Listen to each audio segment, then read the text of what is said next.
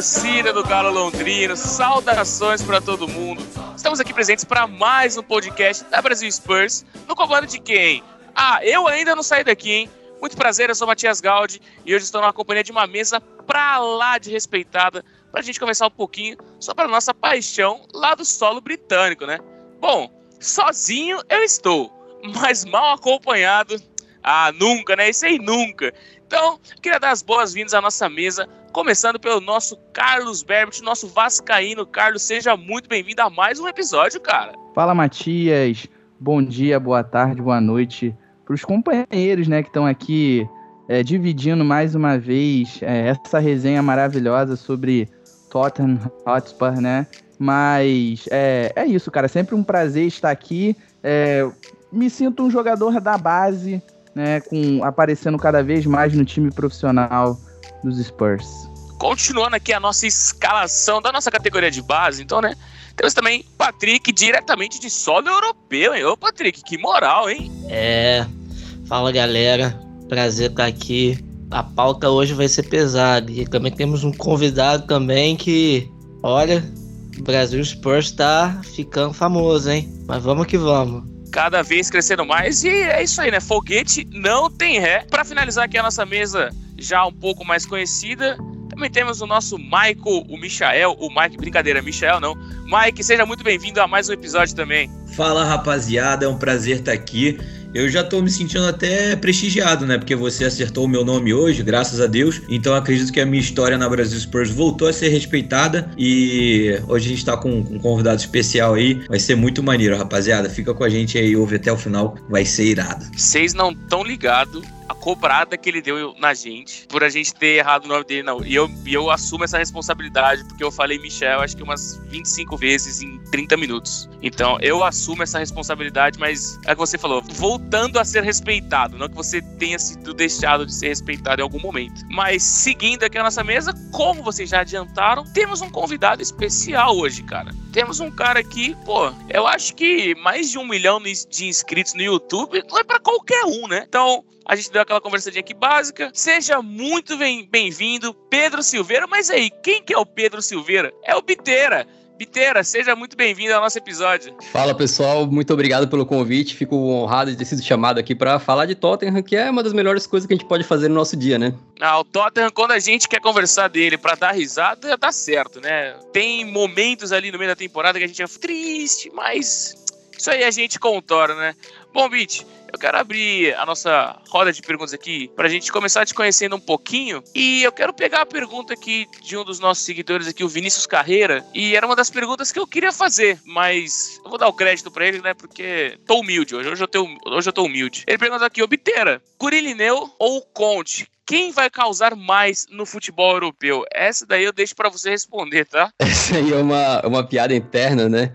Bom, só me apresentando rapidamente, para quem não me conhece, eu sou criador de conteúdo no YouTube já faz mais de cinco anos e acredito que muita gente me conhece pelo canal de FIFA, mas recentemente eu tenho mudado meu foco aí pro canal chamado Eurofoot, que é sobre futebol europeu aí, a gente faz listas, curiosidades lá. Eu tenho é, tentado fazer um trabalho bacana por lá. E é um canal também onde eu sempre acho uma brechinha para botar o Tottenham em quase todos os vídeos, né? Virou quase uma piada lá, assim. Se tem um vídeo que não fala do, do time, o pessoal já vem nos comentários falar sobre isso. E essa pergunta aí, na verdade, é uma piada que faz relação com esse canal de FIFA, né? O, o Gurilineu é um personagem fictício que certamente seria. ficaria muito feliz de poder aprender com o mestre, o brilhante, o gênio Antônio Conte. Eu tava dando uma olhadinha no seu conteúdo aqui pra, pra gente poder conversar melhor, né? E eu vi que um dos seus jogadores contratados ali foi o Skip, né? Tem alguma curiosidade aí, eu diria, pelo Skip, meu querido? Curiosidade Mas... é o clubismo, né? Vamos deixar bem claro. Não, o clubismo com certeza, cara. Tô tentando ser sutil, tô tentando ser sutil, cara. A gente acaba puxando um pouco pro nosso lado, né, cara? A gente vai nos jogadores, às vezes, que a gente conhece mais, que a gente tem mais afinidade, e naturalmente acaba rolando, né? No, nos vídeos de FIFA lá, mexer com o jogador do Tottenham e tal. Mas assim, sendo bem sincero pra vocês, eu tento evitar, né? Porque o pessoal já começa a pegar no meu pé. Se eu falo o nome do Harry Kane, a galera já começa, ah, lá vai ele, clubista de novo e tal. Então tem, tem que evitar sempre que possível, saca? Tem que dar essa. Não pode ser totalmente clubista, né, cara? Não pode. Mas. Tem que fingir, tem que fingir que é, fingir que é imparcial. É, exato, pode ir ao extremo, tem que ir devagarzinho. Bom, como eu já abri, já comecei essa roda de perguntas, eu vou dar o mic agora pro Carlos, pra, pra todo mundo ter a oportunidade de fazer uma pergunta, alguma curiosidade que a gente quer tirar de você. Carlos, o mic é seu. Primeiramente, Biteira, parabéns pelo trabalho, cara. É, te acompanho já tem um tempinho. Inclusive, né, a minha pergunta é com relação exatamente ao seu canal de, de FIFA, né? Porque ficou famoso aquela questão do faz a pose, né? O Vinícius, que era até o Carlos Vinícius, mas com a foto de outro Vinícius, jogador brasileiro, que é aqui do Rio, né? Ele tem amigos em comum comigo, né? E aí eu queria saber se é, foi um. Como é que eu posso dizer? Uh, foi um acaso, né? Você já torcia pro Tottenham e o Carlos Vinícius acabou chegando no seu clube do coração, né? Europeu, ou talvez só clube do coração mesmo, seu único time. É, mas teve alguma influência? Você já torcia pro Tottenham antes? E aí, ou a ida do Carlos Vinícius influenciou em alguma coisa? Não, cara, eu sou torcedor do Tottenham desde 2010, né? A ida do Carlos Vinícius para lá acabou sendo uma bela coincidência. A história, ela vem do FIFA, né? Explicando bem rapidamente para quem estiver ouvindo e, e não estiver entendendo muito. O que, que acontece no FIFA, o jogo, né? Cada jogador tem a sua fotinho. E eis que eu estava fazendo lá uma jogatina com esse jogador chamado, Carlos, é, chamado Carlos Vinícius, né? Vinícius, no caso, estava lá no jogo. E tinha a foto é, do camarada errado. Então, a foto que o que estava lá representando o, o Carlos Vinícius, que a gente conhece hoje, né? É, não era a dele de verdade, era de outro Vinícius, Vinícius Freitas, né? Que é outro jogador aí. Acabou tendo um erro ali da, da EA Sports. É, e esse foi apenas um detalhe aí de toda uma história que surgiu com o Carlos Vinícius, que a gente acabou fazendo uma comemoração dentro do FIFA com, com o jogador dele, né? O jogador, o jogador que representa ele dentro do jogo. E o pessoal começou a fazer uma campanha no Instagram para ele fazer essa comemoração na vida real. E o cara fez, né? O cara fez, foi na época do Benfica ainda, e ele adotou isso. Então, quando ele chega e cruza os braços, né? A primeira vez que ele fez aí saiu na imprensa internacional que o Carlos Vinícius estava homenageando o Mbappé. Na verdade, a primeira vez foi no Mônaco, né? Me desculpa. Daí estavam falando que ele estava homenageando o Mbappé e não tinha tinha absolutamente nada a ver, foi uma campanha do pessoal do canal ali e ele adotou. Então, eu não sei se até hoje ele faz, mas por muito tempo lá jogando no Mônaco, depois Benfica e no Tottenham, o Carlos Vinícius fazia o gol, cruzava os braços assim, né? E a gente chamava então ele de carinhosamente de Carlos Vinícius da pose, né? E até hoje a gente tem bastante eu, né, e acredito que muita gente que acompanha o canal lá temos bastante carinho, carinho pelo cara e foi um prazer ter ele lá um ano no Tottenham, né? Teve até alguns bons momentos lá, então é uma história bem especial para mim. Bom, eu já tive a minha oportunidade, o Carlos também. Patrick, pode, pode tentar tirar a sua tasquinha, sua lasquinha aí do, do Pedro, à vontade. Eu vi que você postou, já faz quase um ano, que você fez o tour no estádio do Tottenham. Queria saber um pouco da sua opinião, como é que foi o tour, o que, que você achou do estádio. Claro que a gente vê aqui pela TV, acompanha por fora, né? Vê que, nossa, maravilhoso, um dos melhores estádios do mundo, mas eu queria saber a sua opinião aí como torcedor, como um brasileiro, né, que vai para Europa e vê outros estádios, o que, que você achou do estádio do Tottenham? Cara, eu vou dar minha opinião, mas agora sem brincadeira, eu vou tentar ser bem imparcial, tá? Para vocês terem noção do impacto que teve quando eu, quando eu tive lá. Eu já tive a sorte de visitar alguns outros estádios na minha vida, né? Aqui na Europa eu fui em alguns, eu estive no Estádio Olímpico de Berlim, é, eu visitei o Camp Nou do Barcelona e também tive no Stamford Bridge, né? Para ver um jogo do Chelsea justamente antes de ir no estádio do Tottenham. E todos os estádios têm a sua magia, né? Mas quando eu tive a oportunidade de ir lá para ver um jogo do, do Tottenham no nosso estádio, foi uma coisa que eu tava esperando há muito tempo, por causa de todo esse, esse hype que tem com o próprio clube dizendo que é o estádio mais moderno da Europa. A gente sabe que custou um bilhão, né? É um negócio assim inacreditável que foi feito lá. Eu queria ver de perto, sempre tive esse sonho. Quando eu entrei, cara, assim, é um negócio realmente de outro patamar. E eu tô tentando ser realmente imparcial, mas assim, não se compara a estrutura que a gente tem de estádio, né? Com o que o Barcelona tem, com o que o Chelsea tem. É um negócio assim ridículo, cara. A tecnologia e a, o espaço que a gente tem dentro do nosso estádio e como ele foi planejado, assim. Ele é todo moderno e novinho, né? Obviamente ele foi construído faz muito pouco tempo, mas assim, cara, todo bem pensado, sabe? Tu entra assim, tem áreas gigantescas pro público. Tinha tipo show de música dentro do estádio, assim, diversos restaurantes e barzinhos, é todo moderno, assim, quando tu entra na parte para assistir o jogo mesmo, né? Tudo bem sinalizadinho, a visão toda limpa, ampla, ao contrário, por exemplo, novamente aqui, não tô querendo cutucar o Chelsea não, mas aqui para mim foi um, uma, uma diferença muito grande que eu tinha acabado de ir no Stamford Bridge e depois eu fui no, no Tottenham Hotspur Stadium, né? E lá no Chelsea, por exemplo, eu tava numa ala, o estádio deles é mais antigo, né? Tava numa ala assim que a visão ficava encoberta e era um forno, assim, fechado, muita gente, não tinha ventilação nenhuma. E lá no estádio do Tottenham, é tudo parece que foi feito assim com, com muito capricho, sabe? Eu tive a oportunidade não só de assistir um jogo, mas também de fazer o tour, né? E o tour a gente passa então pelos vestiários, amplos, lindos, é, muito novinhos. Aí tu, cara, tu vai no vestiário que eles fizeram para times de futebol americano, né? Porque caso alguém não, não esteja lembrando aí, o nosso estádio tem essa tecnologia de campo retrátil para que embaixo surge uma, uma, um campo ali de futebol americano. E aí o, está, o, o vestiário para os times de futebol, futebol americano é um negócio grandioso, assim. É um negócio muito espaçoso. Eles até brincaram, né? É, os jogadores de futebol americano são um pouquinho maiores do que os jogadores de futebol. E o elenco deles é bem maior também de cada clube, né? Então tinha que fazer um, um, um vestiário mais espaçoso. E é tudo muito bem feitinho, assim, cara. É realmente foi uma experiência que a gente lia, né, sobre como é que era o estádio, a gente sabia dos detalhes pelo que a gente via em vídeo, mas estando lá, eu fiquei ainda mais impressionado, assim, porque tudo que eu imaginava realmente, para mim, assim, foi. Eu, eu vi de perto e era aquilo mesmo, sabe? Não foi aquela coisa que tu chega e ah, é decepcionante, nem é tão legal assim, saca? Para mim foi realmente, cara, esse estádio é foda, assim. É um. Eu acho que é um ponto que a gente tá começando a amadurecer ele bastante, porque no nosso último episódio com o Marcelo Correia, aliás, se você ainda não escutou, escute que está muito legal, a gente conversou bastante com ele, muito sobre Tottenham, muito sobre a vida dele também lá, mas principalmente sobre Tottenham. E ele falou a mesma coisa. É disparado o melhor estádio da Europa, provavelmente do planeta, porque o estádio ele é moderno, ele é novo, ele falou também bastante da acústica do estádio, que chama bastante atenção. Então, tudo bem, são dois torcedores do Tottenham? São, mas evitando ser clubistas ao máximo. Então, a gente começa a amadurecer essa ideia de que o estádio do Tottenham é sim o melhor da Europa, eu não tinha dúvida nenhuma. Mas o nosso Tottenham Hotspur Stadium, que ainda é White Hart Lane, como disse o próprio Marcelo, continua sendo magnífico. Sim, sim. É, não só, cara, a questão do a, a questão do, dos torcedores em si, o, o, o Pedro falando isso, né, o, os colegas, né, que gravam outro podcast, que é o caso do correspondente Premier, né, a Nathalie Diedra, o João Castelo Branco, eles já citaram também que na questão de estrutura para trabalhar dos jornalistas, o Tottenham é o melhor que tem também. Não só para o torcedor, mas também então para os profissionais que cobrem o futebol inglês, né? Bom, por último, mas não menos importante, longe disso, Mike, por favor, tire a sua dúvida com o nosso Piteira. É, pô, obrigado pela oportunidade de me deixar falar, Matias, eu fico muito agradecido.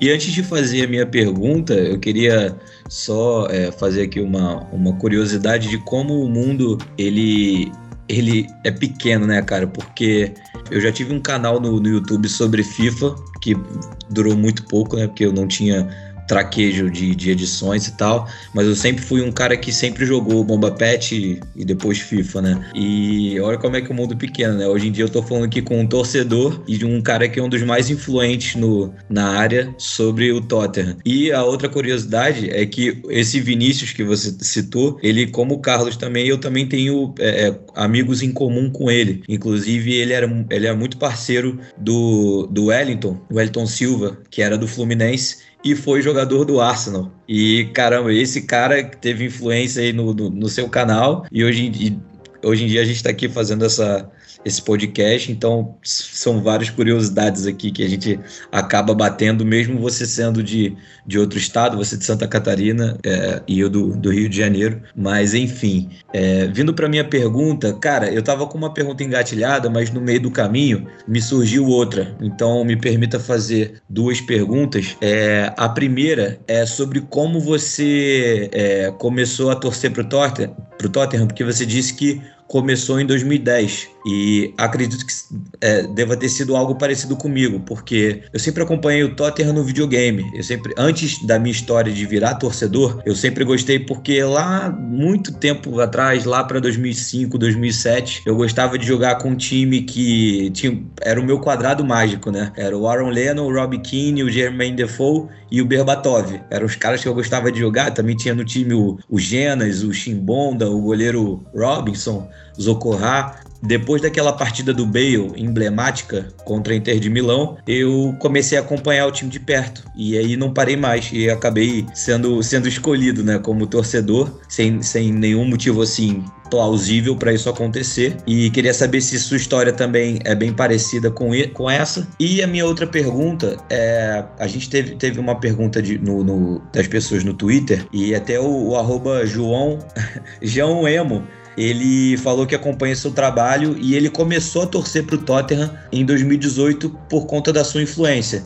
Então, também queria saber disso, se você sente que quando todas as vezes que você faz algum conteúdo assim, puxando a sardinha do Tottenham, se você acha que isso acaba refletindo para as pessoas começarem a acompanhar o Tottenham aqui na nossa vida real, né? Esse porque você acaba falando bastante, às vezes as pessoas ficam associando isso, acaba vendo o jogo e por que não virar um torcedor? Então, acho que foram duas perguntas bem longas aí, mas se você quiser depois eu posso até refazê-las. Mas a primeira é sobre essa influência de começar a torcer em 2010 e se é semelhante à minha e essa questão dos torcedores que acabam virando, dos seus seguidores, eles acabam virando torcedores a partir de uma influência sua. Cara, muito obrigado pelas perguntas aí e também pelas curiosidades que tu falou antes ali. Realmente é muito louco, assim, que tu tenha contato com um jogador que acabou influenciando para mim no meu canal e agora a gente tá aqui trocando uma ideia. É, sobre começar a torcer pro Tottenham, eu vou contar a história inteira porque a gente tá aqui conversando, acho que tem espaço para isso, né? Mas basicamente é o seguinte, eu comecei a acompanhar o futebol europeu é, quando eu tinha 18 anos, que eu me mudei de casa e, e, a minha família conseguiu botar a TV a cabo, né? E foi aí que eu comecei a ter contato, porque eu ligava lá, pô, primeira vez ali com os canais de esporte, é, mais, é, com as maiores transmissões ali, né? Com a ESPN e tal, e eu comecei a acompanhar. E na época, quem é que tava com um time muito bom, né? E, e passava sempre na, na ESPN? Era o Manchester United de Sir Alex Ferguson, que tinha um jovenzinho chamado Cristiano Ronaldo. Então, naquela época, eu como um cara que tava chegando cru, assim, sem conhecer muito sobre futebol europeu. Eu acompanhava principalmente o futebol brasileiro, né? Não, não tinha muito conhecimento do futebol europeu, até porque ele tinha muito menos penetração na nossa cultura futebolística no Brasil como tem hoje, né? Com as redes sociais, com as transmissões é, mais facilitadas e tal. A gente pode ver que hoje o público de, de futebol europeu e torcedores de times estrangeiros é muito, muito maior do que era a coisa aí de, de 12 anos atrás, mais ou menos, né? Então lá para 2008, eu como um cara que não conhecia muito, fui fisgado por aquele Manchester United United. E eu digo que eu torci para eles com carinho por dois anos, assim. Eu, eu acordava para acompanhar os jogos do United, gostava muito do daquele sentimento de começar a aprender, sabe? Tu começa a entrar na transmissão, aí tu ouve falar do Sir Alex Ferguson pela primeira vez. Aí depois na outra transmissão, ah, tu já sabe que o cara ali parece que é bom. Aí depois de um ano, tu já sabe o nome dos vários treinadores mais tops ali da liga, já começa a conhecer os jogadores, os times, e é muito legal esse aprendizado. É, mas esse aprendizado também me trouxe, não sei nem porquê, mas uma busca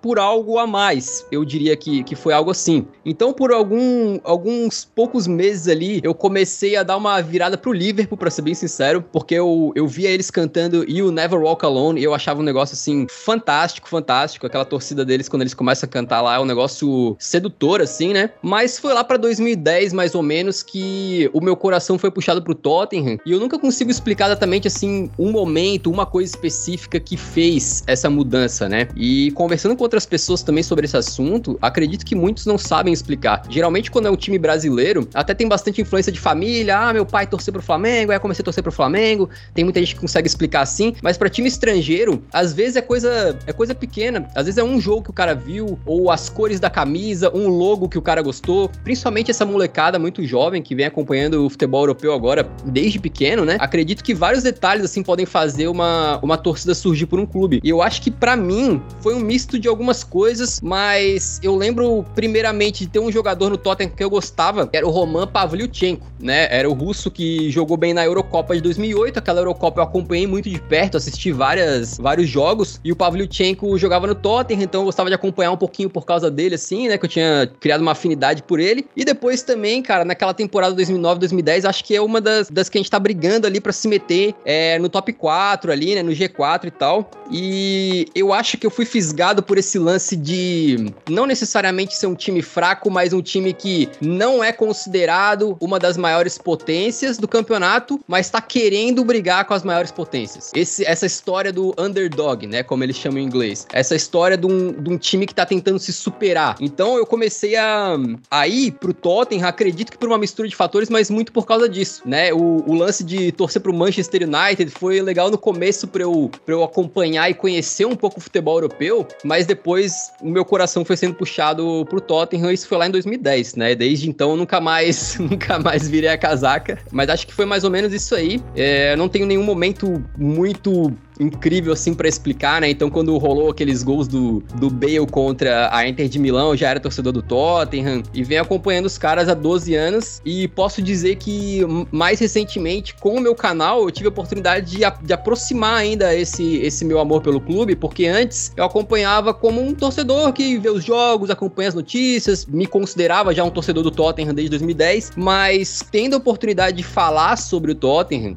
criar conteúdo sobre Tottenham, é, meio que vira uma parte do meu trabalho também. Então, basicamente, estar informado sobre futebol europeu no, como um todo faz parte do meu trabalho. E obviamente que sendo torcedor do Tottenham, então isso fez com que eu ficasse muito mais próximo do clube, acompanhasse com muito mais detalhes, visse muito mais jogos e ficasse realmente assim a ponto de, é, atualmente, também por causa do meu trabalho, que eu trabalho com futebol europeu, eu ser um cara que conheço muito mais do Tottenham, sei falar tranquilamente de quase qualquer coisa do Tottenham, mas o clube que eu acompanhei a minha vida inteira desde moleque, que eu sou torcedor assim desde que eu me conheço por gente, que é o Flamengo, eu sei menos hoje do que eu sei sobre o Tottenham. Então, é um negócio bem louco, assim, como mudou na minha vida. Eu diria que eu sou quase um torcedor, assim, um, pouco, um pouquinho fanático hoje em dia, né? Apesar de lá no, lá no meu começo eu ter virado a casaca que eu era torcedor do Manchester United, não vou enganar ninguém. Sobre eu influenciar pessoas para torcerem pro Tottenham, isso é uma coisa que, felizmente, eu vejo que acontece bastante, cara. Eu vejo que acontece bastante. É por causa do meu canal de FIFA. Muitos que me seguem, que assistem meus, meus vídeos, são jovens, né? Às vezes adolescentes, ou até pessoas mais ali que dá para considerar como criança, dependendo da idade. Tem público de toda a idade, mas tem público muito jovem. É um público que tá entrando em contato com o futebol europeu e talvez muitos desses moleques aí, eles não não têm ainda o coração definido para quem torcer, né? Talvez eles estejam numa situação semelhante a que eu estava quando eu comecei a acompanhar o futebol europeu. E quando eles veem alguém que eles, que eles gostam, que, que eles acompanham, né? É, falando bastante do Tottenham. Então toda hora tá comentando sobre o jogador, sobre as partidas. Essa pessoa ela começa a saber bastante sobre o clube também. Se ela gosta do meu trabalho, né, ela acaba sendo exposta a muita informação sobre o Tottenham. E isso naturalmente vai trazendo alguns pro nosso lado, né? Eu vou dizer para vocês com alegria que não é raro esse tipo de relato, né? De alguém falar, cara, comecei a torcer pro Tottenham por causa de você, ou comecei a simpatizar com o Tottenham. Às vezes o cara, por exemplo, ele é torcedor do Real Madrid, mas meio que o segundo time dele, assim, ele começa a gostar do Tottenham, sabe? Começa a acompanhar, assim, do, de lado, assim, como, como um clube alternativo, digamos. Então, eu fico feliz porque, bom, eu gosto muito do clube e se eu puder, direta ou indiretamente, ajudar pra gente crescer ainda mais a nossa, a nossa torcida é, dentro do Brasil, né? Então, eu fico, eu fico feliz de ter essa oportunidade, sim. É, acho que tem, tem alguns aí, tem alguns que, que viraram torcedores do Tottenham, ou pelo menos simpatizantes aí, graças a eu não calar a boca, né, e não parar de falar sobre o clube. Bom, eu gostei que o que o Mike virou e falou assim: Ô Biteira, você basicamente faz uma lavagem cerebral pessoal para torcer pro Tottenham. E ele concordou. ele assinou embaixo, ele falou: sim, eu faço. Mais ou menos teve, por aí. Não teve Mas problema nenhum. cerebral é um termo pesado, né, amigo? Não, claro, claro. Tá, Isso né, aqui era. não, não tá errado. Não, errado em momento nenhum. Sendo pro Tottenham, não tem problema algum. Com essa bola. Outro chute de fora da área. Uma bomba! Gol do Tottenham! É, seguindo aqui com o nosso podcast, a gente já tirou aqui bastante coisa do Biteira, mas não para por aqui, viu? Que agora a gente começa a falar um pouquinho mais das coisas que estão acontecendo no clube. E eu já quero puxar o próximo assunto. A gente vai falar um pouquinho sobre uma das coisas que chamou atenção durante essa última semana, que foram os treinos do Conte. É, a gente tá vendo no final deles jogador cara, pedindo arrego. Tem jogador caindo no chão, jogador desesperado pedindo para acabar o treino. Lembro que eu vi um vídeo do Kane e, cara, o Kane é dos caras que, pelo menos na minha concepção, dos que mais correm, dos que mais se entregam. E o Kane tava estirado no chão, morrendo não aguentava mais, sem fôlego algum. Então eu queria saber um pouquinho de vocês. E, Biteira, queria saber se, se no Green Guará treina, ele é exaustivo, igual tá sendo os do Conde, assim, cara. Lá na Green Guará tinha uma bebida mágica, né? E os caras aguentariam fazer 42 voltas em torno do campo ali, tranquilo, cara. Não teria nenhum problema.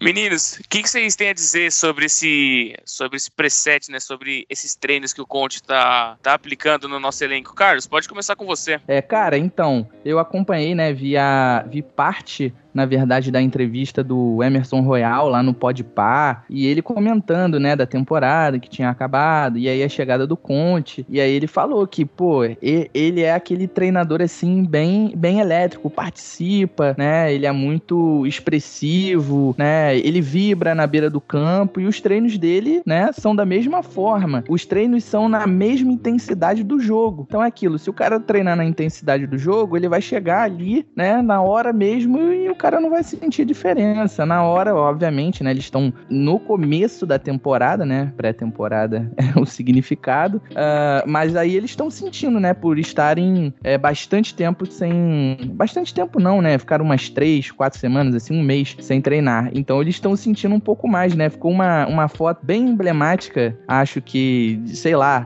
8, 10 jogadores ali no, no campo do, do estádio da Coreia do Sul, eles estirados no chão. Então era algo que eu já, já esperava um pouco assim. É, o, o, só complementando aí com o que o Carlos falou, né, com uma informação, é o assistente do Conte, né, o nome dele é Jean Pierro Ventrone ele, ele é um treinador, né, que mais focado para a parte física, né? Chamam em inglês de fitness coach. Esse cara, ele tem um apelido no meio dele de Marine, que é basicamente aqueles fuzileiros navais americanos, porque o, o rigor e o sistema de treinamento dele é igual ser fuzileiro naval, é pressão, é trabalho duro e cara, esse cara eu acho que ele vai botar pra, pra pegar com o nosso elenco, hein? Já deu pra ver pelas fotos e vídeos do treinamento durante essa semana literalmente um treino de matar, né, cara? Porque a gente de longe só, só fica sabendo, só da repercussão, né? Mas de lá, acredito que a galera tá. Ô, ô Mike, você aguentaria um treino desse, cara? Pô, cara, do jeito que eu tô hoje, acima do peso e fumante, eu acho que não.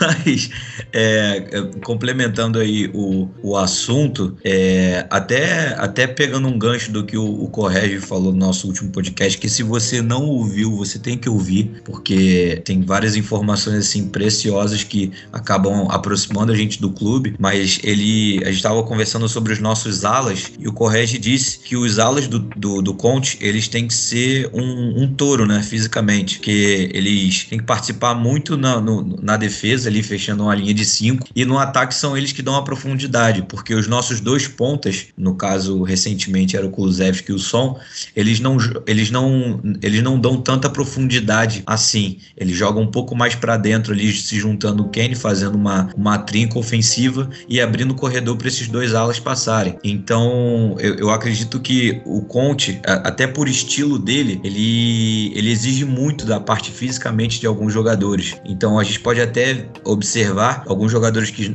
que não estão sendo, não provavelmente não vão ser aproveitados nessa temporada, que são o Ndombele e o Lo Celso, são jogadores que com a bola no pé, eles conseguem produzir, eles não são ruins, mas sem a bola falta intensidade. Então, e é só observar também os nossos, os nossos meio-campistas hoje, né? Que os, os quatro principais, o Skip, o Bentancur, o Royberg e o Bissumar, são jogadores muito. são exigidos muito fisicamente, né? Então eu acredito que esse lance do físico conte muito para o sistema defensivo do Conte, que na fase é, é, defensiva a gente acaba defendendo em bloco e na fase ofensiva é, são bolas mais verticais. Então a gente vê o Som entrando muito em velocidade, o Kulusevski entrando muito em velocidade, os dois alas é, é, dando profundidade para o time, até É, essa semana a gente, a gente acabou botando uma, uma, um fio sobre o Perisic e tinha um gol lá que foi assistência do Cessenhon pro gol do Dort, ou seja, um gol de ala a ala. Então, é, é, é o, o jogador para jogar no time do Conte ele tem que ser ele tem que ter muita intensidade, tem que estar muito bem fisicamente, senão não vai jogar. E esses treinamentos é, acaba sendo um reflexo disso, né? Os jogadores aí vão, vão sofrer um pouquinho nesse, nesse início de, de temporada, né? Por conta das férias, mas eu fico muito motivado, cara. Eu fico. Eu, é, é uma coisa que acho que incomoda todos nós, né? Do, do Tottenham é, acabar é, é, achar que vai chegar toda a temporada e não chega. Então, para mim, o Conte é o cara perfeito ali que é, vai ter entrega. Hein? Agora, se a gente vai ganhar, se gente, nós vamos conseguir ser campeões de alguma competição, é outra coisa. Mas vontade no time do Conte não pode faltar de maneira alguma. Vontade é uma coisa que não pode faltar. Entrega também, acho que você pontuou tudo que faltou nesses últimos anos. Eu acho que um compromisso com a camisa do Tottenham é uma das coisas que faltavam nesses últimos anos. Não de todos os jogadores, claro, não vamos generalizar também, mas acho que de alguns jogadores aí, capreste para quem você achar que ficou faltando, né? Bom, é, lembrando que na última quarta-feira a gente teve nosso primeiro amistoso né, de pré-temporada. O Tottenham enfrentou a seleção da K-League. E nos All-Stars da K-League, o Tottenham venceu por 6 a 3 Lembrando que o Kenny marcou duas vezes, o Sol também. O Dyer fez um. E aí teve o nosso queridíssimo. Para eu falar o nome dele vai ser complicado, tá? O Jim Hilke marcou, marcou um gol contra. Esses foram seis gols do Tottenham na partida. E eu queria saber de vocês. É claro que, cara, primeiro jogo de temporada. É a única coisa que eu acho que, pelo menos o que eu consegui ver, foi que a camisa nova tá muito bonita. Aliás, teve a camisa nova hoje que a gente vai falar daqui a pouquinho. Mas é, é ainda muito cedo pra gente ver qualquer coisa, até mesmo relacionada aos treinos, né, gente? É, pelo que eu vi do jogo, né? O jogo foi bem cedo aí no Brasil. Se não me engano, foi 8 da manhã. Então, complicado aí de assistir, mas consegui assistir aqui, que foi por volta de meio-dia. É, primeiro tempo o time bem mesclado. Na defesa ali teve o Brandon Austin, que não foi muito requisitado. No primeiro tempo o Sanches jogando na esquerda foi pavoroso, horrível. Fez um pênalti que o árbitro não deu. Na minha opinião, foi pênalti. É, meio de campo normal, é, Skip e, e Bentancur. Achei o Skip bem, para quem não estava jogando, se não me engano, ele ficou fora quatro ou cinco meses. Ele voltou bem, assim, nada espetacular, mas bem fisicamente. Bentancur é um show à parte, eu achei ele muito bem fisicamente também. Parecia que ele nem entrou de férias. É, achei o Emerson muito mais confiante. Inclusive, eu achei até engraçado aqui no Twitter, né? Você via os torcedores ingleses comentando sobre o Emerson, que ele não estava bem e o Cessenhon tava, tava bem. Eu achei o, o oposto, achei o, o Emerson muito bem. Deu dois ou três cruzamentos precisos aí que o Tottenham não aproveitou no primeiro tempo. E como eu falei, é, o CCO eu achei pavoroso. Eu acho que, não sei, cara, eu, eu não consigo ver o que o Conte consegue ver nele. Pra mim, eu acho um jogador muito comum que não, não agrega em nada. E eu acho que o torcedor do Tottenham só vai perceber isso quando vê o Perisic na ala e ver o que, que o, o croata pode fazer. No ataque, e Charleston ali no meio, né, da, como centroavante, é bem diferente do Kane, né, que o Kane ele participa muito, né, ele recua muito do jogo para dar bola nele fazer aquela transição, dar o passe em profundidade pro Kulusevski e o Som. O Richardson, ele até tentou fazer isso, é, chegar mais próximo ao meio do campo para fazer algumas é, tabelas com o Lucas. O Lucas jogando na esquerda, que eu até achei um pouco estranho, mas é engraçado que o Lucas, eu acho que quando ele joga mais no meio ou mais pra esquerda, eu acho que ele joga melhor do que quando ele joga na, na ponta direita. É, ele e o Lucas, eu acho que vai ser uma boa dupla aí de, de, de ataque, né?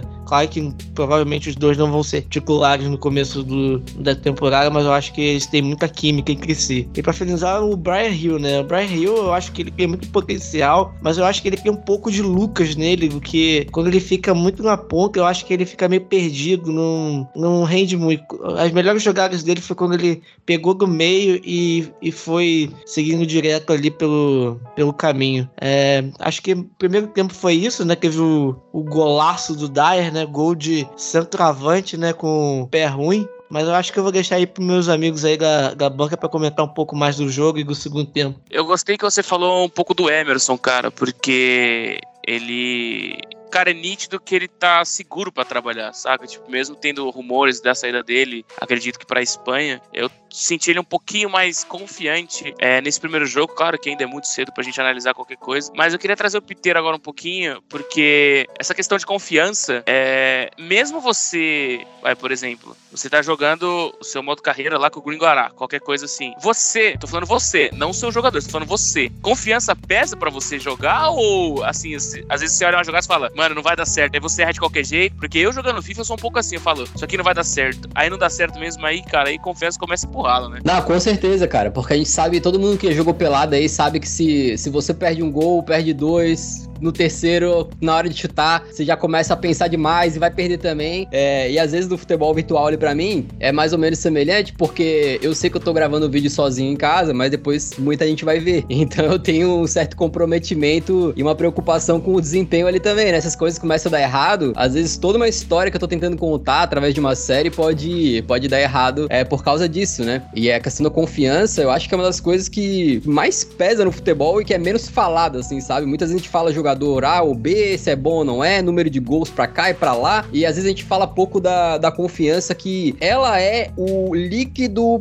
assim, invisível que faz um jogador atuar na plenitude das suas capacidades. E me parece, assim, o amistoso de pré-temporada, ainda o primeiro, né? Não dá para tirar muita conclusão, é, afinal é, é mais para jogador pegar ritmo de jogo mesmo, né? A gente teve momentos que foi pura várzea nessa partida aí. Tem um gol que o Tottenham toma de falta ali, meu amigo, que é uma barreira de dois jogadores, que a barreira já começa errada, o som dá dois passos pro lado, viram, assim, não, a barreira se desmonta antes do cara tocar na bola. Que se aquele gol sai durante a temporada valendo numa partida de Premier League, o Conte chega no vestiário, ele arranca o couro do jogador vivo, cara. Tenho certeza, né? E a gente teve outros lances assim de várzea, tipo o, o camarada do, do time do All Stars lá da, da K-League que tentou agarrar o bebê, tentou agarrar a bola como se fosse um bebê dentro da área. Parecia que ele queria Achou... salvar a bola, a bola não pode bater no chão, como se fosse um bebê, né? Se cair vai machucar. Ele tentou segurar com os dois braços assim, negócio assim bizarro, né? Bizarro. Mas o que, eu, o que pega mais para mim é essa questão da confiança que tu falou, porque é o seguinte, cara, tenta lembrar há um ano atrás. A gente passou meses sem treinador. Quando conseguimos contratar um treinador, acabou sendo meio o que tinha sobrado no mercado, mas estava longe de ser o ideal, que era o Nuno Espírito Santo. O Harry Kane tava tentando forçar uma saída. A gente tinha jogadores ali que já não vinham rendendo, mas que continuaram no clube. Então foi um início de temporada totalmente cercado de incertezas, o nosso principal craque forçando para sair e ele demorou para entrar num ritmo bom, né? Ele foi fazer um ano de 2022, a primeira metade excelente, mas a primeira metade da temporada no final de 2021 dele, do Harry Kane, foi fraca. E se a gente bota um ano para frente, a gente tá começando uma temporada agora que é praticamente o sinal trocado, cara. Se tava tudo mais ou menos errado e incerto há um ano atrás, hoje a gente tem um dos melhores técnicos do mundo de elite, que foi convidado a permanecer no projeto e aceitou, o que era algo que parecia muito difícil.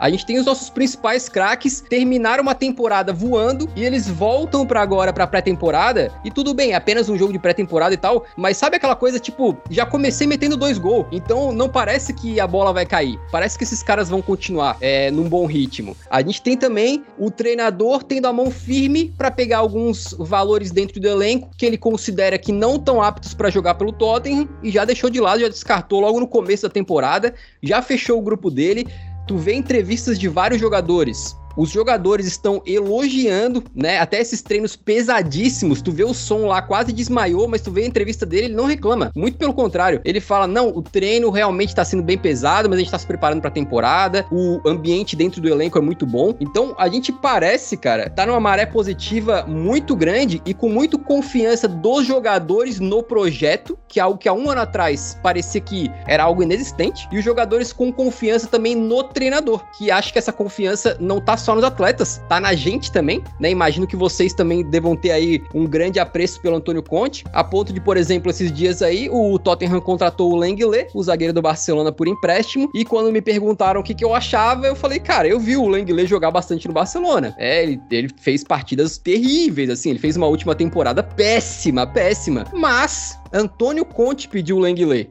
Antônio Conte aprovou a contratação do Lenglet e quando o Lenglet chegou no clube, o Antônio Conte recebeu ele com um sorriso no rosto. Amigos, quem sou eu para duvidar do Antônio Conte? O homem tem um projeto, parece, a gente pode dar de cara na porta, se a gente vai ganhar títulos é outra história, mas parece que tá tudo fluindo numa espiral de confiança, tá indo desde o treinador até os jogadores, passando pela torcida, A gente teve mudanças dentro do elenco que foram positivas e até na estrutura técnica, né? Na parte administrativa até do, do nosso clube. Então, a confiança está fluindo para todos os lados, cara. Eu acho que essa é a parte mais importante da, dessa pré-temporada, tá sendo muito positiva. Tu consegue ver os jogadores sorrindo, é, a torcida lotando o estádio lá na Coreia e todo mundo parecendo num, num clima muito leve, muito tranquilo, muito parece que certos do que estão fazendo, assim, né? Que é praticamente, assim, o oposto de como a gente estava um ano atrás. Então, acredito que essa confiança dá muita expectativa pra gente pra temporada, né? O problema é aquela coisa, né, meus amigos? Quanto maior a expectativa, maior o tombo. Mas aí, esses próximos capítulos, a gente vai ver nos próximos meses o que, que acontece, né? Exatamente. Uh, quanto mais expectativa a gente criar, mais decepcionado a gente pode ficar. Mas a gente não pensa nisso daí, não. A gente não pensa por esse lado, não. Continuando aqui o nosso papo, Mike, por favor, o que, que você achou desse nosso primeiro amistoso da temporada? Cara, então, eu tenho uma, eu tenho uma opinião um pouco impopular aí sobre o que eu vi nas resenhas desse jogo, que eu vi muito, muitos torcedores se queixando, né? Que a, inclusive o Patrick falando da, da discordando do Patrick da questão do Davison Sanches, é, não que ele tenha feito uma boa partida, mas é a primeira partida da temporada e ele jogou no lado que não é o bom, né? Se ele tiver um lado bom, né? Mas ele sempre jogou ali de líbero ou no lado direito e ele acabou sendo deslocado para o lado esquerdo. E no lado esquerdo, para mim, estava jogando o melhor jogador, melhor jogador do time deles, né? Era o ponta direita ali, um, um coreano bem, bem rápido, veloz. Ele quase fez um golaço que ele pedalou, deixou dois no chão, chutou. Quatro, sorte que a bola não entrou, mas ia ser um golaço. Porque tem uma outra questão que esse é o nosso primeiro é, jogo da temporada, eles estão no meio da temporada, lá o pessoal da, da K-League. Então, fisicamente, eles estão muito acima da, do, dos nossos jogadores. Então, se tratando por isso, eu acho que a defesa acabou sofrendo um pouquinho essa questão, né? Porque no ataque, tecnicamente, nossos jogadores acabam resolvendo, né? Kane pegou uma bola ali, é, chutou de esquerda também, um lance muito rápido. Né? Ele pegou, dominou e girou, deu uma bomba de canhota no, no, no cantinho. Então, se a gente for analisar tecnicamente, não tem como comparar. Mas mas é até uma, uma frase que é falada há 50 anos, né? Mas que hoje em dia está muito mais verdade, né? Que não existe mais bobo no futebol. A gente consegue enxergar isso até em alguns amistosos de, de seleção, né? Que às vezes umas seleções grandes vão jogar contra seleções bem pequenas e não tem, não, não tem muito aquele jogo de, de goleada, né? De, de quatro gols de diferença, uma coisa muito mais equilibrada, até por conta que hoje o jogo é muito mais físico do que técnico. É, os jogadores se é, você consegue ver um jogador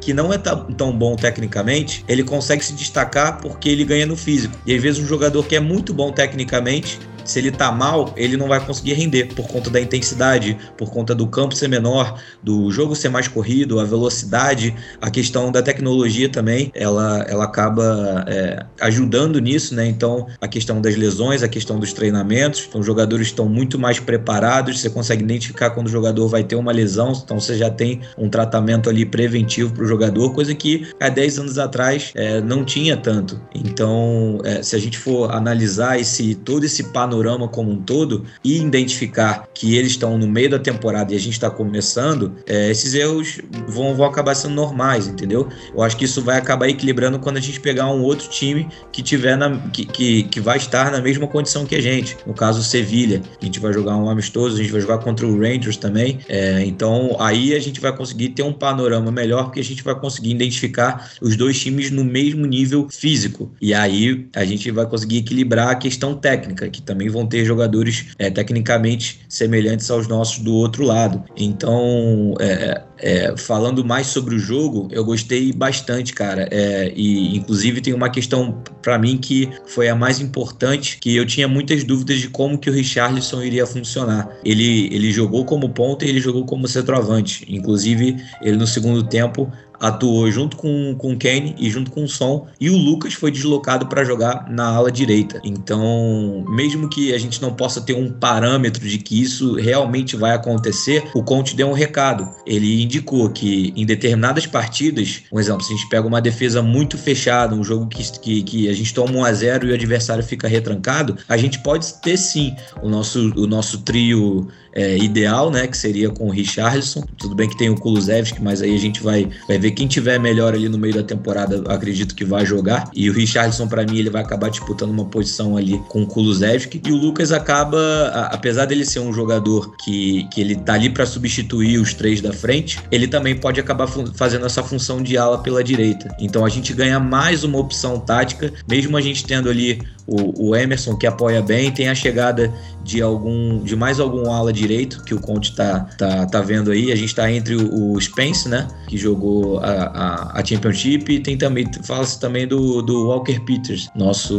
nosso ex-jogador que já está acostumado, já está adaptado ao, ao, ao, grupo, já está adaptado ao tipo de jogo da, da Premier League, eu acho que ele seria uma opção é, mais de, de mais rápida adaptação do que o Spence, que o Spence, apesar dele ter feito uma Championship boa, ele é um jogador que é uma incógnita, né? A gente não sabe, é um cara que vai chegar para jogar, um cara que vai chegar, compor elenco e pode ser que dê certo. Então, é, é eu, eu vejo com muito bons olhos esse primeiro amistoso e não tento só ver a parte ruim, né? Tento tirar alguma coisa positiva e acredito que o Conte também esteja na mesma pegada. É, só para completar o que você falou, Mike, é, eu achei interessante a, o Richardson jogando é, no, de centroavante no primeiro tempo e na, no segundo tempo jogando ali meio que na ponta direita, né? Na verdade é uma posição 10, só que é a direita, né? Que é uma posição podcast retrasado. Eu tinha comentado que o Richardson não seria bom nessa posição. E ele calou minha boca, né? Eu achei que ele jogou muito bem ali de ponta direita, né? Mais à direita ali na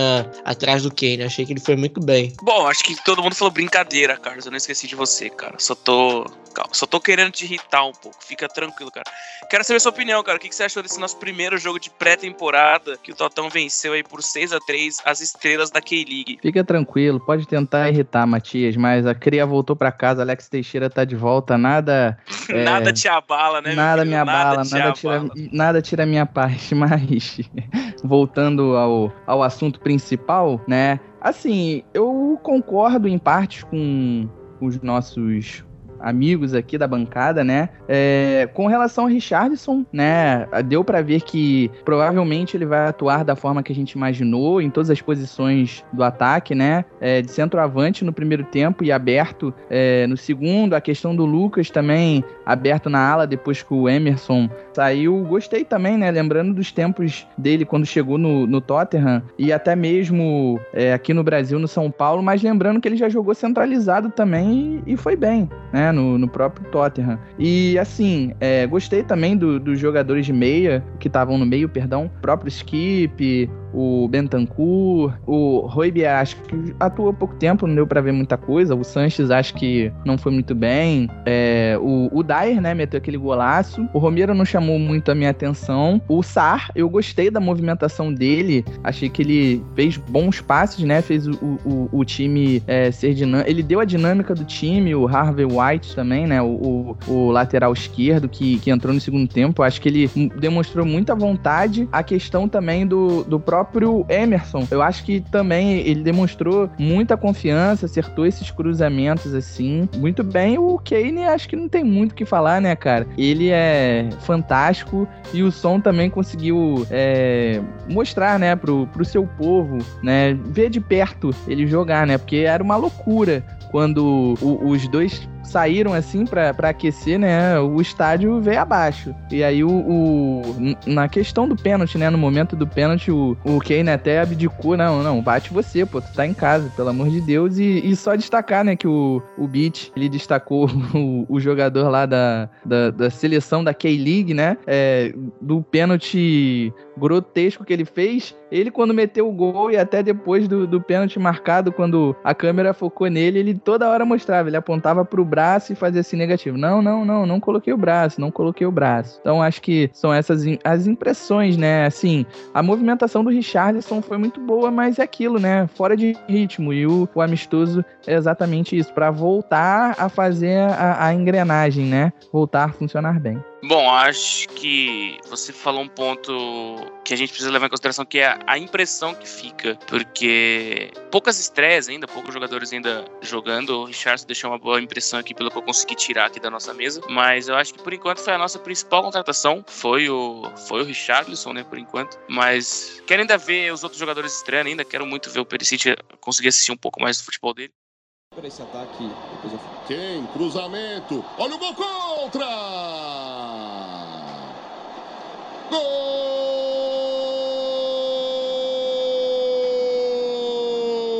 Hoje, quando eu digo hoje, eu estou querendo dizer na quinta-feira, dia 14 de julho, que foi quando esse episódio está sendo gravado, claro. Mas também foi anunciado o nosso novo segundo uniforme. E aí, eu queria saber de vocês aqui. Não sei se o Biteira chegou, chegou a ver, que saiu agora há pouco. Mas eu queria saber de vocês, queria saber da mesa. Se, se o Biteira já viu, se ele já conseguiu dar uma olhada. Eu queria saber o que você achou desse nosso segundo uniforme.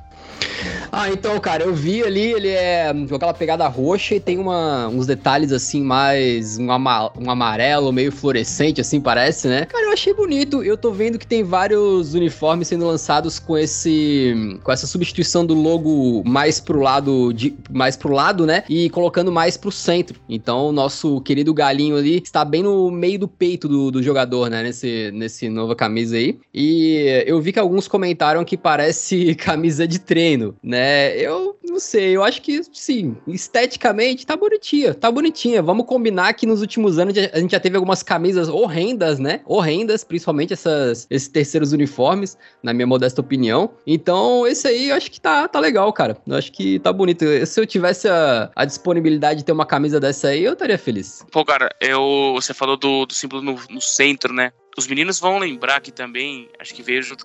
A lembrança veio junto, cara, aquela camisa da Air Max cinza. Nossa, cara, aquilo Nossa. sim era um negócio horrendo, né? E a camisa amarela também, que foi a, a terceira camisa na temporada do Mourinho, que a gente jogou a Europa League. Também o, o símbolo da Nike e o, o galinho também ficava no meio, né? Todas essas que a disposição da camisa ficou com o galo no meio, eu não gostei de nenhuma. Não sei se, se vocês concordam comigo aí, Mike, o Carlos, não sei o que, que vocês acham dessa minha opinião. Não sei o que vocês acham desse escudo centralizado. O que, vocês acham? Cara, então, sobre essa questão do escudo, eu ainda não tenho uma opinião muito formada, né? Sobre. Porque é, a gente não chegou a atuar muito com essas camisas, né? Foram camisas que tiveram eventuais partidas com ela, né? Quando- sempre na temporada era quando um jogo da, da Copa da Liga, ou então quando a gente jogava, é, por exemplo, a Conference League, e aí eles botavam esses terceiros uniformes. Só que, pelo que eu vi, essa camisa ela é a segunda, não é? Não é a terceira. Ou eu tô errado? Essa que lançou hoje é a segunda.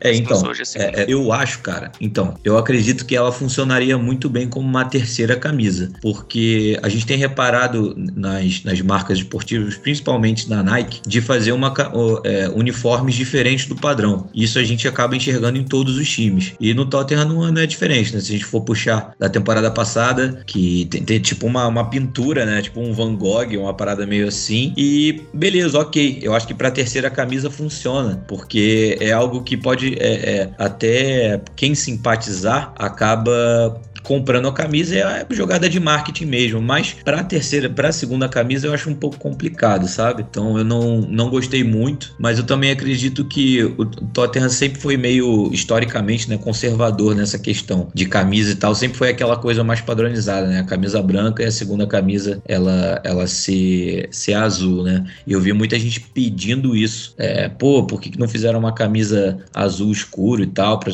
ficar uma coisa mais padronizada? E eu até concordo um pouco, eu gosto desse, de, desse tradição.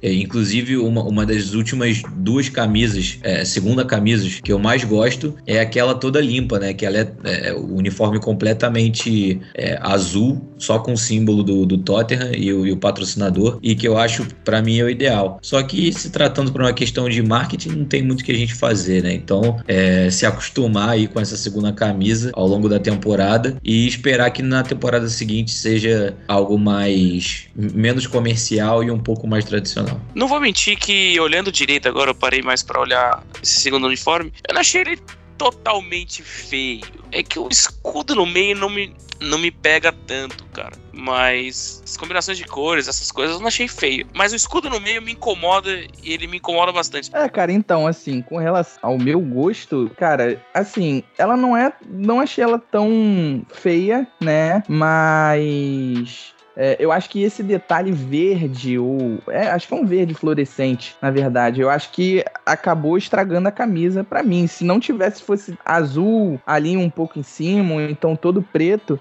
eu, para mim, eu acho que ficaria melhor. Eu usaria, né? E também não gostei muito do, do segundo, nem do terceiro uniforme das temporada, da, da última temporada também. Para mim, de conjunto, assim, de, de três camisas que eu compraria foi da, da última temporada do Mourinho, né? Que o, o Patrick citou, né? Que é a, a primeira camisa era branca com detalhes azuis, o segundo uniforme era aquele amarelo também com o, com o galo no, no meio, né? No peito. É, eu, eu tive contato com essa camisa e eu achava era, é, ela linda, né? Eu compraria, mas infelizmente não consegui. E tem o terceiro uniforme dessa temporada, que é o verde, né? Para mim, esse foi dos últimos anos a, o conjunto de três camisas que, assim, mais me agradou. Não posso deixar de comentar que a camisa desse ano, eu acho ela muito bonita. Esses detalhes pequenininhos na manga, aquele meio que um verde limão, né? Eu acho ele extremamente bonita. Eu tô, eu tô olhando de comprar, eu falei isso no último episódio, mas tá complicado porque eu quero pegar ela personalizada, né? Eu quero botar um nomezinho atrás, mas por enquanto tá um pouquinho difícil de achar aqui no Brasil ainda. Alô Nike, por favor, disponibilize a personalização das camisas, tá? Bom, a gente conseguiu falar bastante de tudo que a gente tinha planejado. Sobrou um tempinho aqui, então eu vou fazer um giro de perguntas pro, pro Piteira de novo, mas com a galera do Twitter. A gente já tinha aqui feito as perguntas do João Emo e do Vini Carreira. Eu vou procurar aqui agora, então. Bom, vou pegar aqui a do Edu, o Edu11 Sil. É, o Piteira, o que você achou da janela de transferência do Tottenham até aqui? A gente já ficou sabendo um pouquinho da sua opinião sobre o Lenglet, mas eu quero saber um pouquinho mais dos outros jogadores também. A gente trouxe o Foster, o Perisic, a gente tá de olho também no, no Spence agora, que acredito seja só questão de tempo, mas vamos esperar um pouquinho. E fora ele também o Richardson, né? Cara, eu acho que tem sido uma janela bastante boa, né? Conte, a gente sabe que é um camarada que todo clube que ele passou, ele acabou gerando tretas, e uma das tretas aí que ele não gosta de ficar sem os reforços que ele quer, né? Então, parte do projeto de manter ele é deixar o homem feliz, trazer os caras que ele, que ele pede, ou pelo menos tentar a, alguns ali, né? E acredito que, assim, o Foster como, como segundo goleiro ali, não é um camarada que a gente deva se preocupar tanto, apesar de que, assim, numa eventual lesão do Lohri, é, me parece que é um goleiro que estava atuando até pouco tempo aí é, num nível bem interessante, né? Então ele poderia segurar, segurar as pontas, mas a gente confia no nosso Lohri para não se lesionar durante a temporada. Na última a gente não precisou muito do Golini, né? Essa, essa é a mais pura realidade e esperamos que continue assim. É, a questão do Perisic foi uma oportunidade de mercado, um cara que já trabalhou com o Conte, um cara que é muito bom e que meio que se reinventou na, na Inter de Milão, atuando como ala, né? Ele que sempre, ou pelo menos por grande parte da carreira, jogou um pouco mais avançado ali, com meia pela esquerda, e dessa vez como ala ele se encaixou também bem na, na Inter e parece que vai repetir esse papel ali com, com a gente. Só tem a questão da idade dele, então a gente vai ter que ver muito como é que vai ser o físico, né? É, e se ele vai conseguir, ou se ele será nos planos do Conte titular absoluto e quanto tempo que ele vai aguentar nas partidas, se vai jogar todas as partidas, me parece que não, né? Mas me parece que é um jogador muito interessante. O Richarlison dispensa comentários, quando ele foi especulado pela primeira vez, eu preferia que o Tottenham gastasse esse dinheiro num zagueiro assim de alto nível, né? Eu sempre lembro do, de como o Van Dijk consertou o Liverpool praticamente na parte defensiva. Eu queria que o Tottenham reencontrasse o, o seu Van Dijk, digamos assim, né? Não foi o caso, mas foi uma transferência que foi crescendo, assim, na minha afeição, sabe? Eu fui passando a ver melhor, assim, e gostando mais a cada vez. E quando ela se concretizou, fiquei muito feliz porque é, por muito tempo a gente não tinha nenhum reserva de alto nível para as posições da frente. Então a gente sabe muito bem que quando o Kane lesionava era uma loucura, né? Às vezes tinha que botar o som lá e aí trazer alguém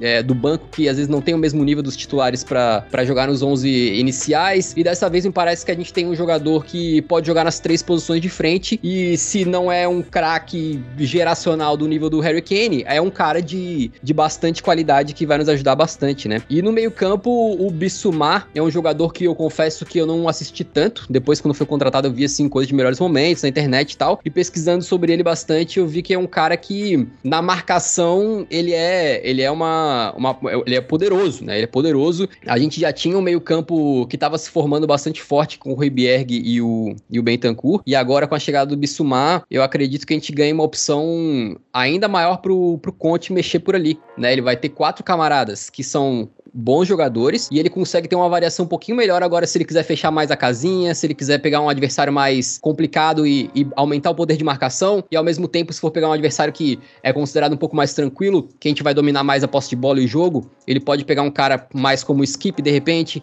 que é um cara que tem uma, um passe mais, mais qualificado. É, e acredito que se a gente continuar contratando aí, pode ser que melhorem as coisas, porque apesar de a gente estar tá com um elenco legal e que me parece que algumas peças do banco finalmente estão começando a, a ter algum, algum nível de qualidade assim quase que seria semelhante ao, ao de alguns titulares, né? Como foi o caso do Bissumar que eu comentei ali, talvez no meio-campo ele pode revezar contra os jogadores. É, se a gente continuar contratando vai ser ótimo, porque eu ainda acho que nosso elenco tem carências incríveis, né? Tem carências assim realmente preocupantes. É, eu vi alguns de vocês dando uma elogiada no Emerson, né? Nesse, nesse começo de pré-temporada e tal. Ele é um jogador que eu queria gostar muito, mas eu acho que eu acho que ele não talvez não tenha pelo menos mostrado no Tottenham ainda um nível de um jogador para ser titular de um, de um clube com a ambição que a gente tem. Então, se a gente pudesse ter um outro camarada ali para trazer mais qualidade, por exemplo, eu gostaria bastante. Mas assim, cara, como eu falei na, na questão do Lenglet, né? Se o Conte tá pedindo esses camaradas aí, a confiança que eu tenho nesse, nesse treinador é um negócio imenso. Então, se as contratações foram pedidas por ele, se tem alguém que sabe o que tá fazendo, me parece que é, que é o Antônio Conte, né? Então, eu, eu por enquanto, tô bem feliz com a, com a janela de e também com uma coisa que acredito que faz diferença e que a gente não fala tanto, que é esse negócio de logo de cara já separar alguns camaradas que o Conte acha que não vão dar conta do recado e já deixar fora dos planos. Porque aí não gera incerteza dentro do elenco, não gera jogador insatisfeito no meio do grupo, já dá uma separada, né? Já manda real para esses camaradas e fala: pô, vocês têm que arranjar um novo clube para vocês, né? Busquem transferências, acionem os empresários e a gente já, já tenta focar, uh, como o Conte tem feito na pré-temporada, só com o grupo de jogadores ali que ele acredita que vão dar conta do recado que estão disponíveis, né? Claro que tem, tem um jovem ou outro que pode sair por empréstimo, coisa do Parrot lá, ou do Brian Hill, por exemplo, mas acredito que, digamos, eu, eu vou pegar um pouco pesado com os jogadores, tá? Mas digamos assim que tirar as laranjas podres do elenco na visão do Conte, né? De jogadores assim que ele não acredita que podem dar conta, é, logo de cara já me parece uma coisa positiva também, que já fecha um grupo mais, mais conciso ali, já trabalha só com os camaradas que estão comprometidos e que sabem que vão ficar. Então, nesse sentido, também é, me parece uma janela positiva até aqui. Teve até alguns nomes que nem viajaram, né, pra essa pré-temporada. Foi o, o, os que ficaram, é, que não viajaram mesmo, foi o Reguilhon, o Lo Celso e o Indombele.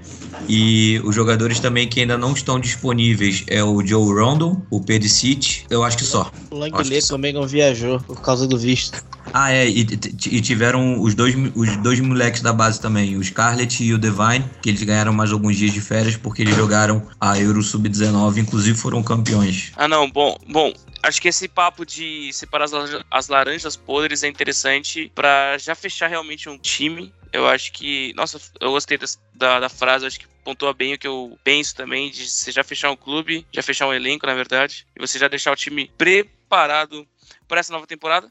Então, Obteiro, já vou te botar um pouquinho na, na fogueira, já eu prometo que é a última, mas teve diversas perguntas no Twitter fazendo essa mesma pergunta, que é a galera querendo saber quem que você arrisca, quem que vai se destacar nessa temporada, mas eu quero apimentar um pouquinho quem que você acha que quem que você acha que vai te surpreender, não só se destacar, se destacar a gente sabe que Kenny, Son, esses jogadores eles têm uma tendência maior para se destacar, mas quem você acha que vai se é, te surpreender nessa nova temporada? É, a pergunta de se destacar é, é complicado porque eu daria uma resposta bem sem graça. Eu falaria, cara, desculpa, mas é e Son, sabe? Eles são muito acima da média, então eu não tenho a menor dúvida que eles serão os nossos principais jogadores em mais uma temporada, a não ser que algo anormal aconteça. Mas entre o, os destaques aí, que poderiam ser uma surpresa, assim, eu acho que talvez o Perisic, cara. Eu acho que talvez o Perisic é um cara que chegou de graça, digamos assim, no mercado, né? Tava aí sem, sem, o, sem contrato e poderia assinar com a gente. E, e é um cara que já trabalhou com o Conte, o Conte sabe como utilizar ele. É um cara vencedor que jogou em grandes clubes, experiência de Copa do Mundo, experiência em vários campeonatos diferentes e que pode dar pra gente uma, uma segurança de repente ali na, naquela ala de não ser aquela coisa que a gente vive há anos, né? De todo mundo que joga ali é criticado, aí roda, sai um, entra outro, aí o outro é contratado, no caso do Reguilon, por exemplo, não consegue se firmar e já tá para sair de novo. E talvez com o Perisic mesmo ele estando mais velho, pode ser um cara que talvez não por, por longo prazo, né? Talvez seja uma coisa de uma temporada ou duas, mas pode ser que pelo menos para essa temporada aí ele seja um camarada que dê, que passe aquela confiança, sabe? Que a gente não fique ali temendo como é que o lateral ao esquerdo vai atuar, se o Cession vai estar tá bem ou se ele vai estar tá mal, coisa do tipo. Então eu vou, eu vou apostar que vai ser o, o Perisic aquele jogador discreto que vai fazer a diferença, sabe? Bom, eu gostei da, da pergunta, cara. Eu quero deixar com. Eu quero perguntar pra mesa também. Quero perguntar pra mesa também. Ô, Carlos, o que, que você acha que vai ser a, a, surpresa da temporada? A surpresa da temporada, eu não sei porquê, mas algo me diz que vai ser o, o Bissumar, cara. N não sei, eu gosto muito dele, né? Até do, do, do, outro jogador que fazia dupla com ele, né? O Caicedo, que, que veio do Independente Del Valle pro próprio Brighton, né? Os dois jogaram muito bem naquele jogo do, do segundo turno contra o Tottenham, né? Que o, os Spurs acabaram perdendo de 1 a 0 um jogo bem pegado, então eu gosto bastante do, do Bissumar. Eu acho que ele que vai ser a grande surpresa, assim. Eu, eu concordo, eu também acredito que vai ser ele. Eu acho que ele podendo formar uma dupla ali com o Ribeiro, eu acho que fica uma dupla muito forte, principalmente nesse esquema do Conte, que precisa de uma proteção, proteção ali no meio. Então acho que ele talvez seja um dos nomes pra gente ficar de olho. Mike, quero saber a sua também, por favor. Cara, então, é, eu vou até discordar um pouco do, do, do Bitera, que ele disse que a gente precisava buscar um Van Dyke, né? Mas eu queria informá-lo que a gente já tem um cara melhor que o Van Dijk e eu não tô de clubismo. Para mim, o Romero saudável, sem as lesões, ele vai se tornar em um curto espaço de tempo um dos melhores zagueiros do mundo. É, eu acho que ele tem, ele tem uma característica que hoje em dia é muito difícil os zagueiros ter, inclusive o Van Dijk tem. Só que se a gente for puxar o histórico do, do Van Dijk, ele até conseguir se tornar o Van Dijk que ele é hoje em dia, respeitado, ele teve ali um período de, de adaptação, inclusive ele foi bem no, no Southampton, que ele foi bom e ele chegou no, no Liverpool não com o status de ser o zagueiro que vai resolver a vida do Liverpool como ele foi. Ele chegou para complementar o elenco, teve uma crescente absurda e, e, se tornou hoje o zagueiro que ele é. Só que é, se a gente for puxar o Romero, ele tem 24 anos. Se a gente for pegar os 24 anos do Van Dijk, eu acredito que o Romero, proporcionalmente, é melhor que ele até essa idade. Então, eu acho que depois que ele pegar um, um, pouco mais de experiência e pegar uma defesa encaixada, como ele ainda não jogou, pelo menos no Tottenham, ele vai ter uma crescente muito grande e aí sim ele vai se tornar esse, esse zagueiro a nível mundial. Porque eu consigo enxergar o, o Romero daqui a alguns anos, pô, obviamente que eu não quero que isso aconteça, mas com potencial para jogar no Real Madrid da vida, inclusive. É, ele tem essa, essa, essa questão da, de antecipação, de leitura de jogo, ele tem um bom passe, ele joga muito firme, então é, é, ele ainda não é um dos melhores zagueiros da Premier League, mas pela crescente que eu consigo enxergar nele, eu acredito que ele chegue nesse nível. Então eu, eu acho que a gente poderia contratar um outro zagueiro ali para jogar como líbero no lugar do Dyer, mas ele fez uma, uma boa temporada e ele também tem um jogador para jogar ali no lugar do Davis, né? Que hoje foi contratado o Lenglet, que vai acabar disputando posição. Mas o Romero, cara, eu tô me tornando fã desse cara. A temporada, o final de temporada que ele fez foi absurdo. Então, acredito que, que dos próximos anos aí, gostaria que ele ficasse no Tottenham. E se eu tivesse que apostar assim, pô, daqui a cinco anos, quem você bota nos cinco melhores zagueiros do mundo, eu acredito que o Romero vai estar. Eu acho que o Romero tem uma, uma aura, assim, uma aura de, cara, zagueiro raçudo. Cara, a Argentina é isso, né, mano? Então eu acho que ele tem tudo para fazer. Ele tem, tem esse caminho, ele tem esse potencial. É, estando saudável, eu acredito que sim. Eu acho que depois da dupla Alderweireld de Vertonghen, a gente ficou um pouco refém de zagueiro, porque a gente teve ali por 3, 4 anos uma das melhores duplas da Premier League, se não a melhor dupla de zaga da Premier League. Depois a gente ficou um pouquinho refém. Claro, na idade chega para todo mundo, mas eu acredito que o Couto Romero seja um dos próximos principais nomes. Hoje é um dos principais nomes, mas acho que é um dos principais nomes da Premier League. É, Patrick, quero saber o seu último para a gente já começar o encerramento aqui do nosso episódio de hoje. Eu vou discordar também aí do, do Biteira. Discordar basicamente todo mundo. Para mim, é, eu acho que quem vai surpreender mesmo, apesar de não surpreender ninguém toda temporada, é o Harry Kane. Eu acho que ele vai surpreender no nível que ele vai jogar. Eu acho que ele vai jogar no nível, é, nível bola de ouro esse ano. Esse ano é ano de Copa do Mundo. O homem vai vir com sangue nos olhos. Já deu para ver que, mesmo com pouco treinamento, ele entrou e já, já meteu dois golaços assim. No... Claro que um foi, foi contra, mas dá para ver que o homem tá querendo, tá querendo o jogo. Eu acho que ele vai chegar nesse no nível assim absurdo, nível bola de ouro. O Kenny assim de 30 gols na Premier League, se não mais. Anota aí o que eu tô falando, o homem vai vir com sangue nos olhos. Não, a gente fala que todo ano o Kenny vai bem, mas a gente nunca teve ele com, com um cara que cobrasse ele tanto igual o Conte pode cobrar dele. A gente já vê isso um pouco nos treinos, mas a gente vai ver um Tottenham com uma postura totalmente diferente, com sangue nos olhos, acho mesmo. E lembrando também que é ano de Copa do Mundo, né? Acho que todo mundo, como a Copa mudou esse ano de data, ela é no final do ano, acredito que muita, muita gente vai querer chegar em alto nível na Copa do Mundo. Lembrando que o Kenny foi o artilheiro da última Copa do Mundo, né? Então não é qualquer besteira, né? Não é qualquer um aqui que a gente tá falando. Também na bola, Kane. Kane partiu por baixo!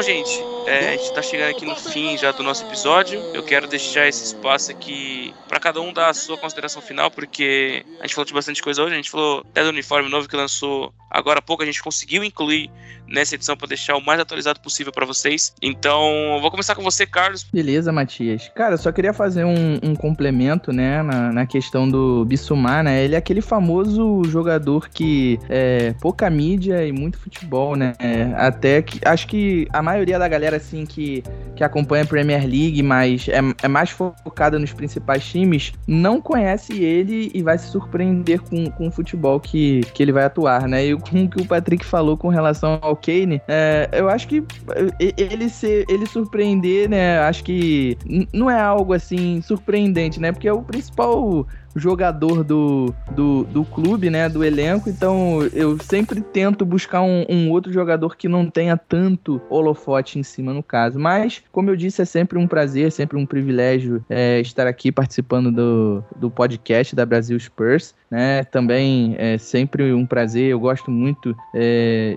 de, de dividir, né, essa resenha aqui com vocês e com um feedback maravilhoso que a gente recebeu do último episódio, né, com Marcelo Correge e como Mike falou, né? Se você não assistiu, assista porque tá maravilhoso, cara. É uma aula de Tottenham, tá bom? Então é isso. Tenho certeza que nesse próximo episódio, né, quando a galera escutar também, os feedbacks vão ser maravilhosos até pelo também pelo convidado também muito especial de peso que a gente tá tendo aqui hoje. Então é isso. Um grande abraço para geral aí. Eu acho legal a gente frisar isso aí também, porque a gente tá traindo também a galera do FIFA aqui, né? Então, se você jogar FIFA, se você passar raiva jogando FIFA, cara, que eu acho que as duas coisas andam de mão dada, né? Ou você joga ou você não joga FIFA tem paz, ou você joga FIFA e você fica irritado muito facilmente jogando aquele joguinho de futebol que a gente adora, que a gente não vive sem, né? Bom, é, o Carlos já já deu aqui a deixa dele. Patrick, você agora deixa o mic para você. Finalmente, né, o Tottenham voltando a jogar depois aí de quase um mês e meio aí sem o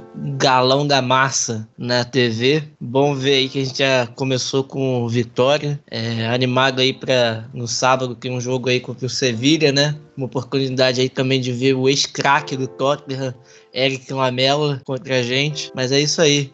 Vamos que vamos, que esse ano vai, vai dar bom, hein? Esse ano tem título. Confia no Conte. Conte tem um plano e eu falo isso desde a temporada passada. Tudo bem que me iludi um pouco mais do que eu deveria na temporada passada, mas acredito ainda no, no Conte, acredito ainda muito no plano que ele reserva pra gente. É, Mike, espaço para você. Cara, antes das minhas considerações finais, eu queria frisar aqui a minha, a minha opinião totalmente contrária do Patrick porque o Kane já é esse jogador a nível bola de ouro, ele só depende de estar saudável, né? A luta dele para mim é contra as lesões. Ele não estando lesionado, ele não perdendo partidas, para mim ele já é esse cara aí de, de, de nível mundial, né? Nível de melhores jogadores. Para mim, é, é, tirando o Benzema que fez uma temporada bizarra e o Cristiano Ronaldo hoje que joga de centroavante, ele tá ali no meu, no meu top 3 de centroavante, né? De 9, nível mundial. E desculpa, tá, Patrick? E, galera, queria, queria agradecer a oportunidade também. Pô, tô, eu, tô com, eu voltei a ter gosto de fazer é, coisas nesse sentido. É, o, o, Tottenham é, ajuda a gente, né, com ele nessa, nessa nova fase, com novas ambições, com o estádio que a gente tem, com o treinador que a gente tem, com as contratações que a gente tem. Isso acaba motivando a gente, né, a estar tá mais próximo disso. E queria agradecer aí todo mundo, agradecer a, participa a participação aí do, do Biteira, que é um cara gigante aí no mundo do FIFA e que tá migrando migrando para novas áreas. Eu tenho certeza que ele vai ser, ele vai ter sucesso também nessa nova empreitada dele. Tamo junto e até a próxima. Bom, cara, aí eu cheguei em você, né, Biteira? Pô, queria saber, gostou, cara? Gostou de participar? Cara, gostei muito de participar. Pra ser sincero, é a primeira vez que eu participo de um podcast, né? Então, pra mim foi, foi bem legal. E já aproveita, deixa aí, então, pra agradecer a todos vocês, né? O pessoal da Brasil Spurs aí, cara, uma honra muito grande. Eu acompanho vocês no Twitter já faz muito tempo, né? Inclusive, uma curiosidade pra quem estiver ouvindo aí. Quando chegou a mensagem direta, né, com o convite pra participação do podcast, pra minha surpresa, eu olhei o histórico de mensagens e eu já tinha enviado uma mensagem para a galera da Brasil Spurs no longínquo ano de 2016 e eu estava pedindo ajuda na época, né, pedindo um conselho aí, porque eu sabia que o pessoal tinha, tinha vários membros, né, que tocavam ali a conta e tal, que, que lidavam com conteúdo e como eu tocava a minha conta na época sozinho, o Eurofoot, eu fui pedir um conselho ali de como é que fazia, né, para criar uma equipe, como é que tinha sido para vocês. Então a gente já tinha trocado uma ideia, não sei se exatamente com vocês, né, porque eu acho que também tem rotatividade na equipe, posso estar enganado, mas depois vocês me corrigem se eu tiver. É, mas eu cheguei a mandar uma mensagem para vocês em 2016, né? E eu sempre acompanho aí pelo, pelo Twitter. Então, muito obrigado, uma honra. É, também queria agradecer a todo mundo que tá assistindo. E se alguém tiver vindo pela minha participação é, aqui no podcast, saiba que o pessoal aqui da Brasil Spurs faz um trabalho muito maneiro e que essa temporada a gente tem muitas expectativas. Então, não perca tempo, siga eles aí nos feeds de podcast, né? E também lá no Twitter para acompanhar, é, porque certamente é do, dos melhores conteúdos sobre o Tottenham que você pode encontrar na internet, beleza? E, cara, temporada vai ser boa, tamo com uma positividade muito grande dentro do clube, né? Tem uma, uma algo assim, algo está acontecendo, a gente consegue ver as engrenagens se movendo. É garantia de sucesso? Não. É garantia de título? Não. Mas é muita alegria estar vivendo esse momento e estar tá vivendo essa expectativa e estar tá com essa paixão de acompanhar o clube assim com, com vontade de vencer com vontade de ver as coisas acontecendo, né? Então, cara, Tottenham é, essa temporada vai bem, vai bem, tô confiante. E mais uma vez agradecendo todo mundo que tá ouvindo e toda a equipe da Brasil Spurs, beleza? Foi uma honra e se quiserem chamar de novo no futuro, tô sempre à disposição. Prazer foi nosso, Peter, escutar você pra gente conversar bastante sobre Tottenham, sobre também o Fifinha.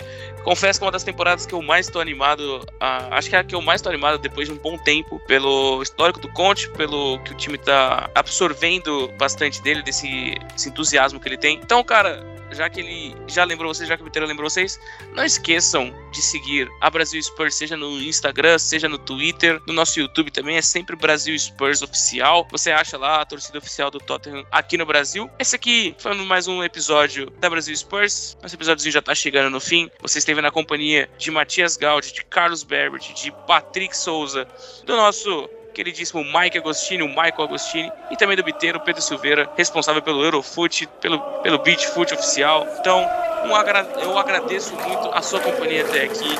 Um beijo, um abraço, até a próxima.